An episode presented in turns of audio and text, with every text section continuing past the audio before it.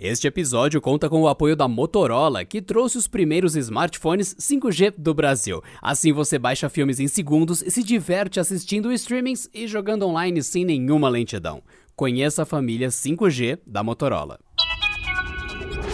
Olá, hoje é sexta, digo hoje é terça-feira, mas com aquela carinha de sexta-feira porque é véspera de feriado, né? Eu sou Wagner Waka e o assunto principal de hoje não poderia ser outro. Hoje teve evento da Apple e a gente conta todas as novidades aqui. Vem comigo pro programa de hoje. Música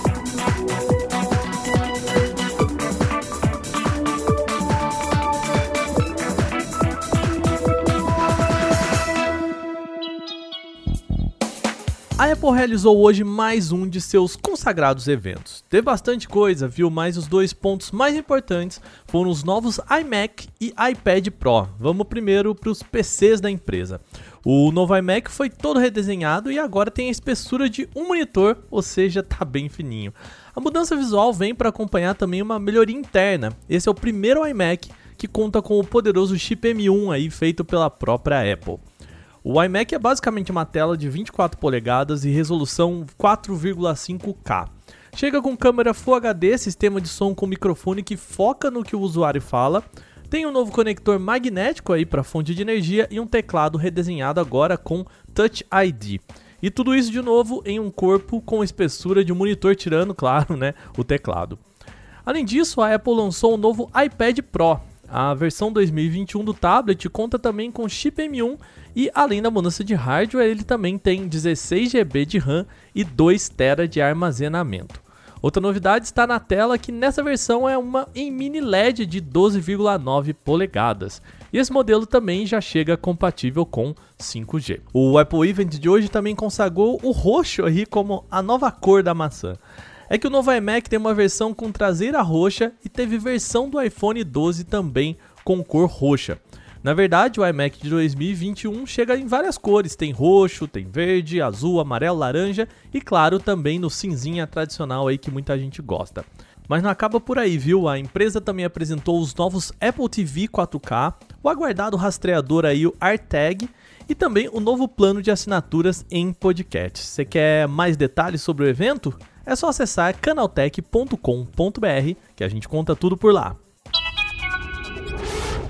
Mas não é só de Apple que a gente vai falar hoje. Você já ouviu num termo que é o languishing? Essa é a palavra criada por pesquisadores lá nos Estados Unidos para explicar aquele sentimento meio meh que a gente sente agora nessa pandemia. A palavra languishing é traduzida como definhamento e é um sentimento que pesquisadores identificam nas pessoas que não são exatamente ansiosas ou deprimidas na pandemia, mas também que não se sentem com a saúde aí 100%. Aí, esse sentimento é chamado de languishing. Os especialistas explicam esse sentimento pelo seguinte cenário. Lá nos primeiros dias da pandemia, quando a gente achava que ia ficar só por três meses em casa, quando tudo parecia mais incerto, o sistema de detecção de ameaças do cérebro ficou em alerta máximo, todo mundo bem alerta. Mas conforme os métodos de prevenção passaram a fazer parte da nossa rotina, aí o álcool gel, a máscara e tudo mais, aquele estado de alerta acabou dando lugar para essa sensação inexplicável de vazio. Aí o termo languishing define essa sensação de vazio entre a depressão e o bem-estar.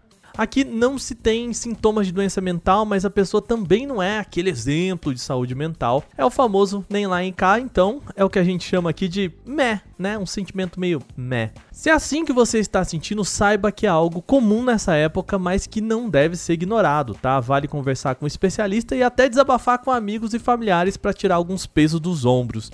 Principalmente nesse momento de pandemia, o cuidado com as suas emoções e pensamentos também é muito importante.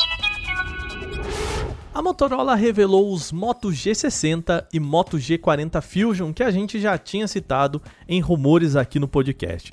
Os dois modelos são basicamente iguais, então a gente tem aí o Moto G40 Fusion e o Moto G60 com Snapdragon 732G, até 60 GB de RAM, tela de 120 Hz e uma grande aí robusta bateria de 6.000 mAh. A diferença entre os dois está mesmo é nas câmeras. O Moto G60 tem um conjunto triplo de sensores na parte de trás, sendo uma principal de 108 megapixels, uma ultra-wide de 8 megapixels também funciona ali como macro, e um sensor auxiliar de 2 megapixels para fazer aquelas fotos com fundo desfocado, sabe? Sensor de profundidade. Agora o G40 também tem esse pacote com as três câmeras, mas o sensor principal tem só 64 pixels e os não 108 pixels que o G60 tem. Os dois aparelhos chegam ao mercado indiano em 1 de maio e não há informações sobre a venda deles para o Brasil. A expectativa é de que pelo menos o Moto G60 seja lançado por aqui, já que, como a gente falou neste podcast,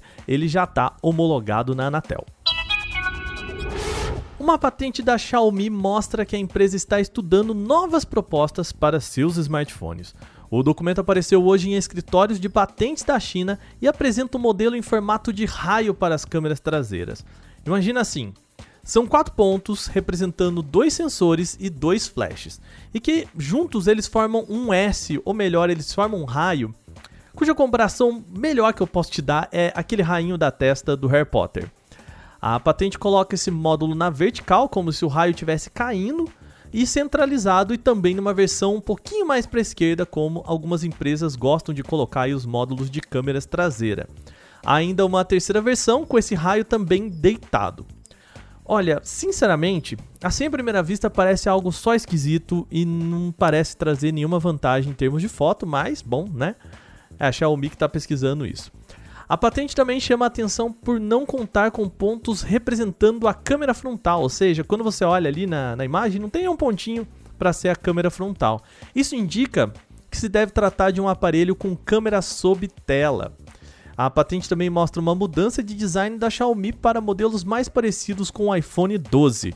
O aparelho ele deve abandonar aquelas curvas que a Xiaomi adota há alguns anos em favor das laterais retinhas, assim como a Apple adora fazer. Todas essas características batem com aquele rumor que a gente já falou aqui também do Mi Mix 4. A Xiaomi ainda não apresentou, mas os rumores apontam que esse aparelho chega ainda esse ano. E o que a gente tira de tudo isso? Bom, patentes são só um registro de ideias, né? Que a gente nem sempre acaba vendo vir a ser um produto de verdade disponível no mercado. Além disso, o Mi Mix 4 ainda também não foi divulgado pela Xiaomi, então deve ser encarado aqui apenas como rumor. Eu sei que muita gente aí gostaria de ter aquele famoso arrasta para cima lá no Instagram, né? Bom, a empresa pode trazer um novo sticker que poderia permitir colocar um link nos stories de qualquer usuário aí sem exigir um número mínimo de seguidores, como acontece hoje em dia. A possibilidade foi descoberta pelo programador Alessandro Paluzzi, que a gente, inclusive, a gente inclusive falou ontem dele aqui também sobre o Instagram. Ele encontrou essa nova opção nos códigos do aplicativo aí para Android. De acordo com as imagens compartilhadas por Palutz, o Instagram deve incluir o sticker de link permitindo que os usuários sejam direcionados a uma página específica. Ou seja, de certa forma, os links funcionariam do mesmo jeito que o arrasta para cima das contas com mais de 10 mil seguidores. Por enquanto, tudo que a gente sabe é o que o Palutz compartilhou. Mas será que finalmente usuários com menos seguidores também vão poder incluir links na rede social? O Instagram ainda não se pronunciou sobre a novidade, então não é possível saber aí se o app vai disponibilizar links para todo mundo por meio de um sticker. Mas que é um recurso que todo mundo pede, com certeza é. Inclusive, aproveita e vai lá conhecer o nosso Instagram. É só você buscar por canaltech na rede social que você encontra facinho. E o nosso canal Tech News de hoje vai chegando ao fim. E lembre-se, você pode enviar comentários, sugestões e críticas sobre esse podcast para podcast.canaltech.com.br. Lembrando que Canaltech tem CH no final, então podcast.canaltech com CH no final.com.br. Manda aí seu recado falando o que você quiser sobre o nosso programa. Esse episódio foi roteirizado, editado e apresentado por mim, Wagner Waka, com a supervisão de Patrícia Gnipper. O programa também contou com reportagens de Natan Vieira, Renan da Silva Dores, Igor Almenara e Felipe Junqueira, e teve a revisão de áudio aí da Mari Capetinga. Ah, antes de eu me despedir de vez, hoje é véspera de feriado de Tiradentes, o que quer dizer que a gente faz uma pausinha nessa quarta-feira e volta só na quinta com um novo programa. Então, um bom feriado para todo mundo. Lembre-se, fiquem em casa e se cuidem. A gente se fala na quinta. Até lá. Tchau.